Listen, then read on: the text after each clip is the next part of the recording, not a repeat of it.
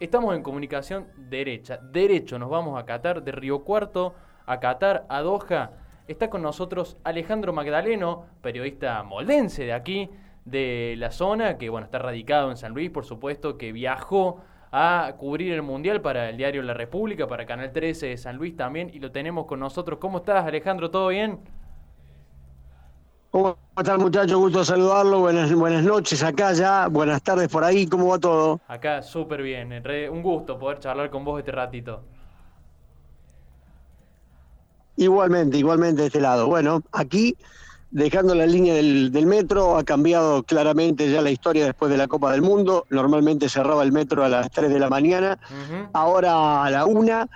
Eh, bueno, esta historia que tiene que ver con que el Mundial terminó y de a poquito Qatar va a ir eh, tomando su, su curso normal. Contame, por favor, cómo estuvo esa carrera de camellos. Me intriga saber eso. Tremenda esa carrera, tremenda. ¿Cómo se define una carrera de camellos? Viste, es increíble. Vos sabés que van. Eh, y bueno, no deja de ser un detalle particular y pintoresco. Por supuesto que los camellos corren solos, no tienen un jinete. Bien, Pero bueno, primer detalle. primer eh, detalle. Al, al, al costado de, eh, del circuito, que se corren vueltas, como si fuese un hipódromo, sí.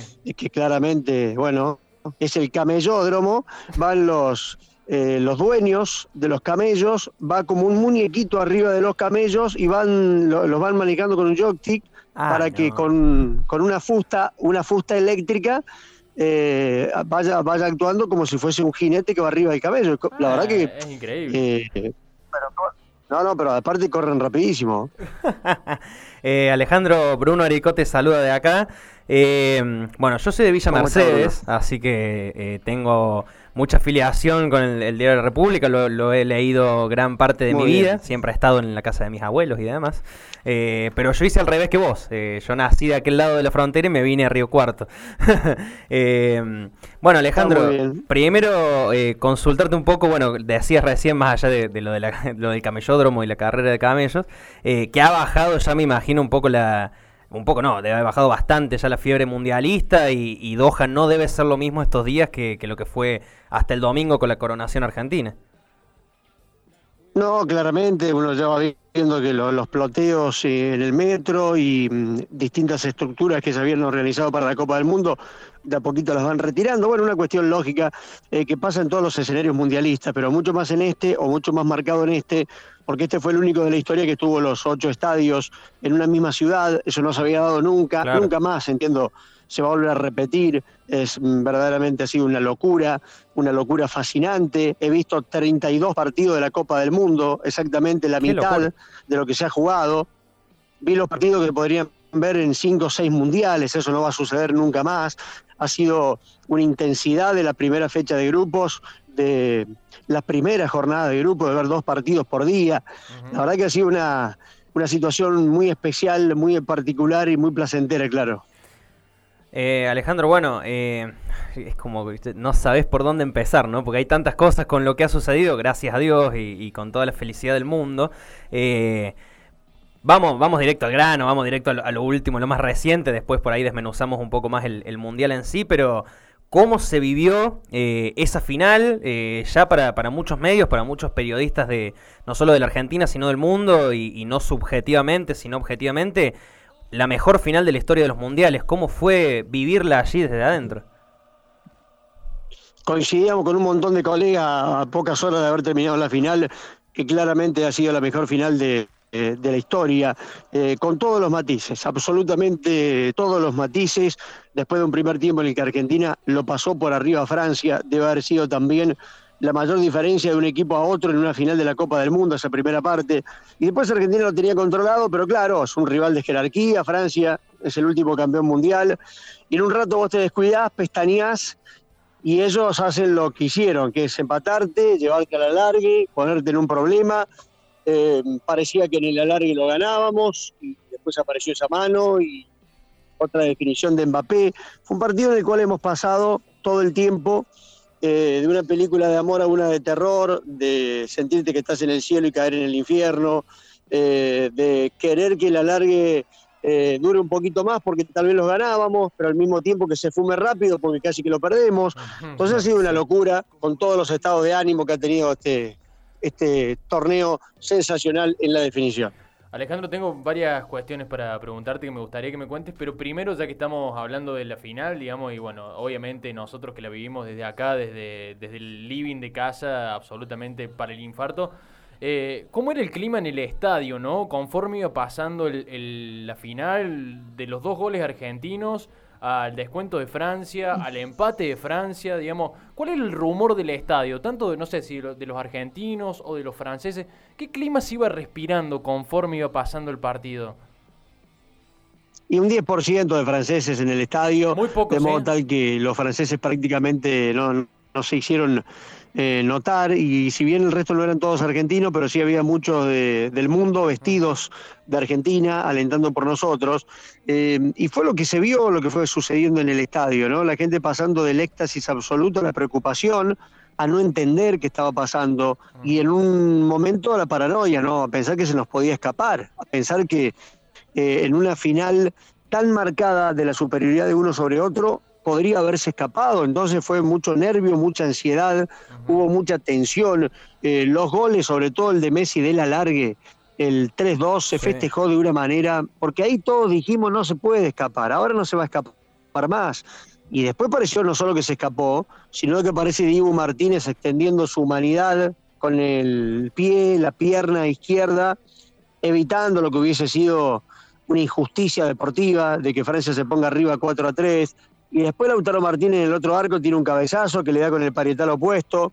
Es decir, el partido tuvo hasta el último instante, con Dybala apareciendo como defensor y metiendo la punta del botín para evitar el gol de Mbappé, tuvo de todo el partido. Si algún guionista hubiese querido eh, marcar algún ensayo eh, para alguna película futurista, se hubiese quedado cortísimo, porque la realidad supera cualquier ficción. Ah, que lo vio de afuera lo disfrutó como nunca, es el partido de fútbol soñado.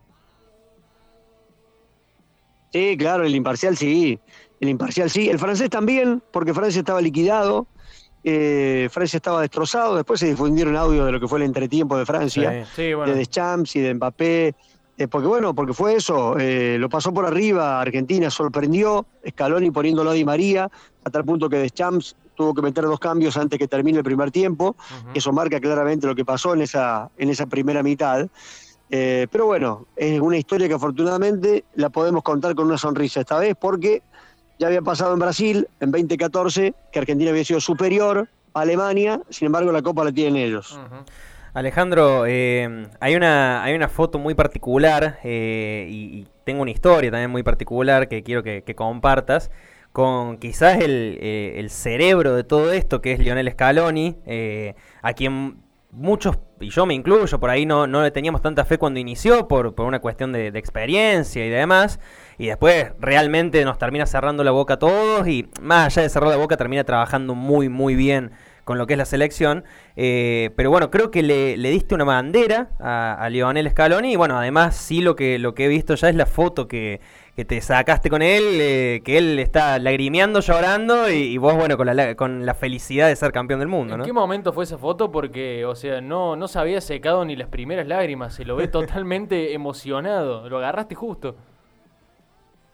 Ya, primero hacemos una foto cuando eh, la primera conferencia de prensa, después de la primera conferencia de prensa, me acerco, le doy la bandera argentina eh, del diario de San Luis que, que, traje a Qatar, y ahí hicimos esa primera foto. Después, claro, Argentina arrancó perdiendo, nunca más le pregunté por la bandera, ni a Scaloni ni a nadie cercano. Eh, seguí participando en conferencias de prensa, pero bueno, la historia quedó ahí. Y en la última conferencia, ni bien entra al recinto de la sala de conferencia, viene empuñando la bandera, me, busca la referencia visual y me dice, acá está la bandera, acá está la bandera. Yo no lo podía creer. Eh, el tipo que acaba que acababa de ser campeón del mundo, que hace instante estaba dando la vuelta olímpica, que aparezca en la conferencia de prensa, empuñando la bandera que le había dado en la primera fecha, como diciendo que está, lo cual es muy emotivo porque representa que le llevó a cada uno de los partidos, que hay una relación ahí con esa situación, y bueno, ahí le digo la bandera, llévatela para lo que viene, que para nosotros es un orgullo, una satisfacción. Eh, y bueno, después de la conferencia de prensa es que, la, chance de hacer eh, esa foto, él baja muy emocionado porque la última respuesta de él fue hablando de sus papás, de que, que, ellos representan todo para él. Bueno, son es por eso, ¿no? Justo las lágrimas de Scaloni, porque ahí va la, la selfie prácticamente el, el momento que termina la conferencia de prensa. Así que fue la verdad, y es una situación muy choqueante, ¿no? Porque mm, hoy representa una locura, pero cuando pase el tiempo, cuando recordemos Argentina campeón del mundo eh, de 2022, que Scaloni entre a la conferencia de prensa después de ser campeón del mundo, con la camiseta de Argentina, con las tres estrellas ya doradas en el pecho y empuñando la bandera que le habíamos dado, que le había dado en el primer partido, que aparezca así en la conferencia de prensa, que se saque una foto con la bandera antes de subir a la conferencia, la verdad que es una, una hermosísima locura que guardarle para toda la vida. Qué, qué, buena historia, además, Alejandro, qué orgullo y, bueno, algo, por supuesto, como decís, que inolvidable también para, para vos. Eh, ¿cómo, ¿cómo, lo has visto a Scaloni? Vos que has estado también eh, mucho en las conferencias de prensa, casi siempre preguntando, porque yo te he escuchado que, has estado presente en, las primeras preguntas, generalmente a Scaloni.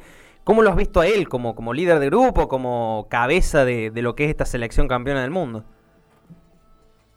Siempre el mismo perfil, mesurado, equilibrado, creo que nos hace bien a los argentinos, porque incluso cuando le preguntaron sobre esta situación que planteaban ustedes, de que al principio nadie daba dos mangos por él, y él dijo, bueno, pero es lógico también, por mi inexperiencia, es decir, eh, aún en el momento en el cual podría subirse a la cresta de la ola, porque él está en la cresta de la ola, ni sí. siquiera lo hace y sigue manteniendo eh, ese equilibrio que nos hace eh, tan bien, ni siquiera se quiere poner a la par de Bilardo y de Menotti, que no solo lo está, sino que es el único entrenador de la historia del fútbol argentino en ganar Copa América y Copa del Mundo, es decir, supera, si, si queremos analizarlo desde ese lugar, eh, también esa línea.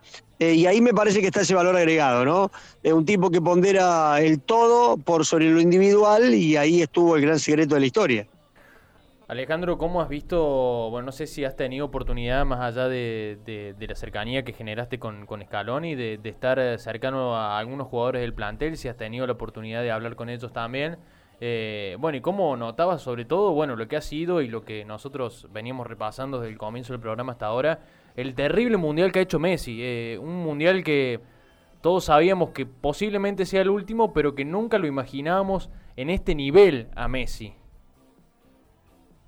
Sí, decepción. Se preparó para, para esto, ¿no? Sí, Claramente se preparó para el Mundial y ha jugado en un nivel superlativo, pero la selección ha jugado en un nivel superlativo. No hay puntos bajos. Bien. Argentina fue de menos a más, jugó seis finales, no una. Desde la segunda fecha con México claro. que juega finales, sí. porque si perdía con México quedábamos afuera. Si perdíamos con Polonia, a lo Bien. mejor nos tocaba cruzar con Francia en octavos y no en la final. Entonces fueron todas finales que ha jugado el equipo, un grupo que está muy fuerte, que está muy unido compacto, eh, hay un grupo por sobre las individualidades, está claro que Messi es eh, la frutilla del postre, pero después hay rendimientos muy altos, muy elevados. Ha sido un mundial para Alexis McAllister increíble, no menor para Enzo Fernández, ni para el Cuti Romero, qué decir del Dibu Martínez, pero si nos ponemos a mencionar uno por uno, todos tienen un valor agregado muy importante, hasta incluso los que menos jugaron sí. o los que arrancaron jugando y no terminaron participando. Lautaro arrancó jugando, después no participa, pero entra y toma un penal muy caliente con Países Bajos. Dybala juega poco, pero es el que mete la punta del botín en la última jugada de Mbappé, si no, no sé de qué estaríamos hablando, y toma sí, la sí. responsabilidad del penal y convierte. Es decir, todos, absolutamente todos, en un nivel de excepción. Y creo también, para agregar ahí que, por ahí, por ejemplo, el Papu Gómez, que, que no tuvo tantos minutos, que después además se lesionó, más allá de lo futbolístico, me parece que para el grupo era una persona absolutamente clave para, para lo que hace al grupo y además se, se, ha visto una selección feliz. Más allá del, del, Mundial ganado el domingo, se venía viendo una selección que estaba contenta entre ellos.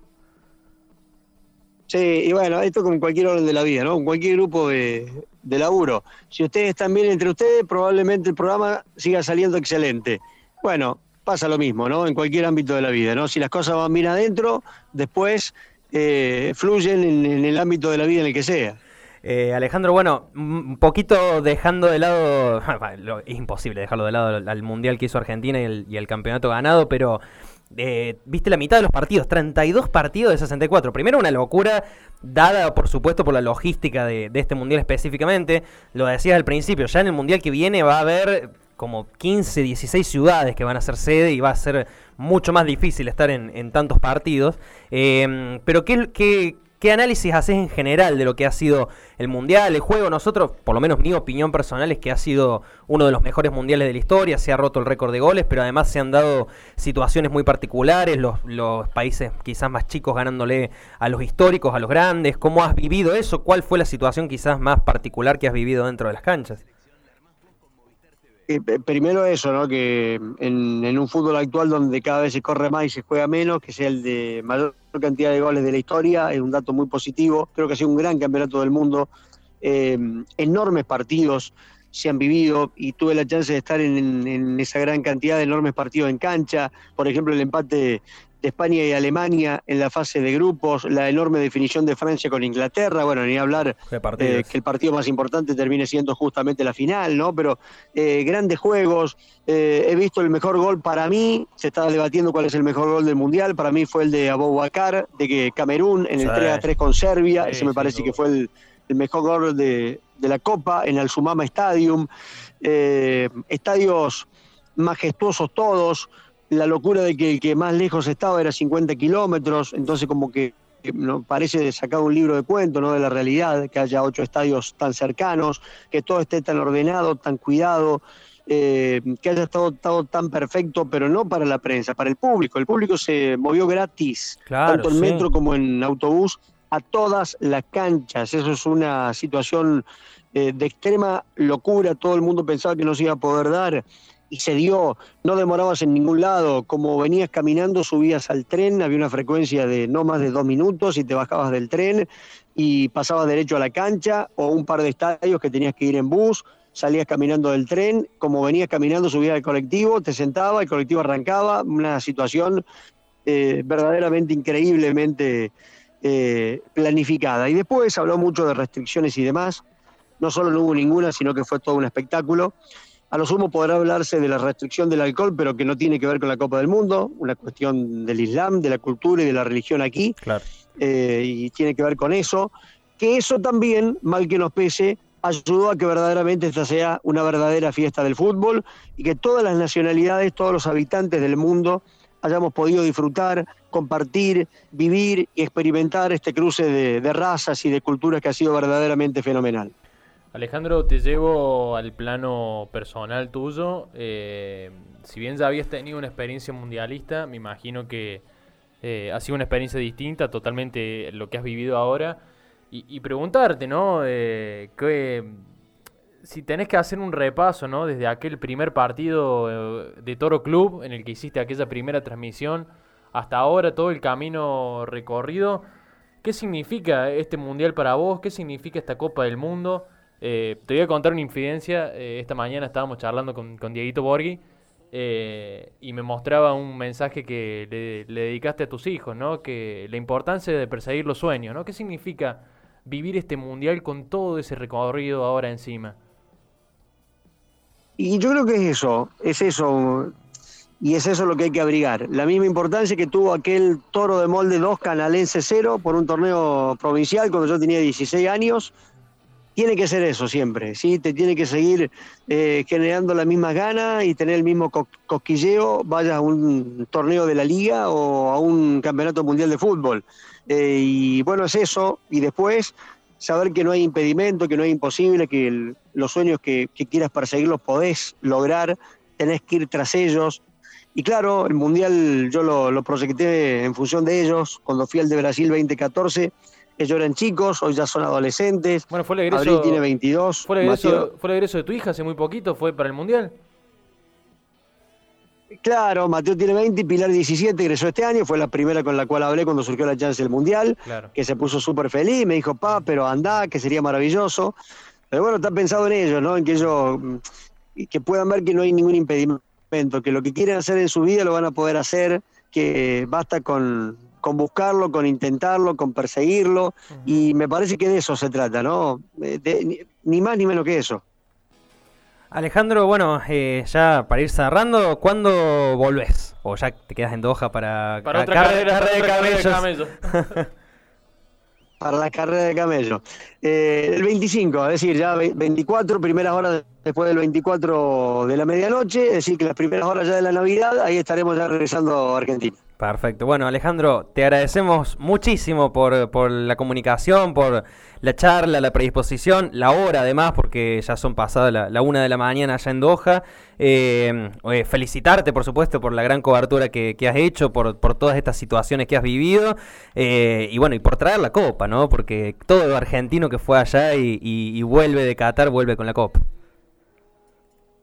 Y bueno, ¿ustedes cuántos años tienen, muchachos? Yo 25 recién cumplidos. 27 tengo yo. Eh, es nuestro es el mundial de nuestra generación, de los más 40 para abajo. O sea, la felicidad que tenemos es inconmensurable. y bueno, es eso, es eso, es eso. Pero además pongámoslo en, paralelo eh, con el país.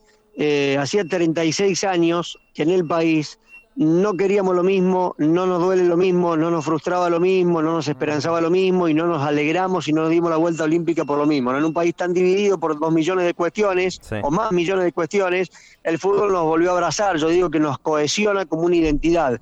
Entonces no, solo que no es poca cosa, sino que es maravilloso y que tenemos que disfrutarlo. La generación de ustedes eh, por primera vez sabe lo que es ser campeón del mundo y se darán cuenta que es un gustito y una satisfacción que no se compara a ninguna otra, ni mejor ni peor, pero esta no se compara a ninguna otra en un país tan futbolero, ser los mejores del mundo, con Messi en la última figurita que le faltaba en su álbum, la de él levantando la copa, lo vale todo. Tiene el, mejor gusto del mundo, es totalmente especial. ya, me largo a llorar otra vez, porque vengo llorando todos los días. Eh, qué locura, realmente ha sido una locura. Cómo se dio también por, por ganar la, la, mejor final de la historia, quizá el mejor mundial de la historia, ha sido... Creo que le decíamos recién en, en la apertura del programa, ni en los mejores sueños de cada uno el resultado hubiese sido así. Tal cual, así que bueno, hay que seguir disfrutándolo y bueno, con la tranquilidad sobre todo y un poco aprendiendo de lo que nos han dejado los, líderes, Scaloni, que es el, líder del armado del equipo, y Messi, que es el líder futbolístico, a ellos han mantenido un equilibrio, entonces me parece que también, eh, porque nadie pierde ni gana eternamente, ojalá independientemente de la euforia del triunfo, aprendamos también un poquito a mantener cierto equilibrio más allá de la euforia que siempre representa el fútbol.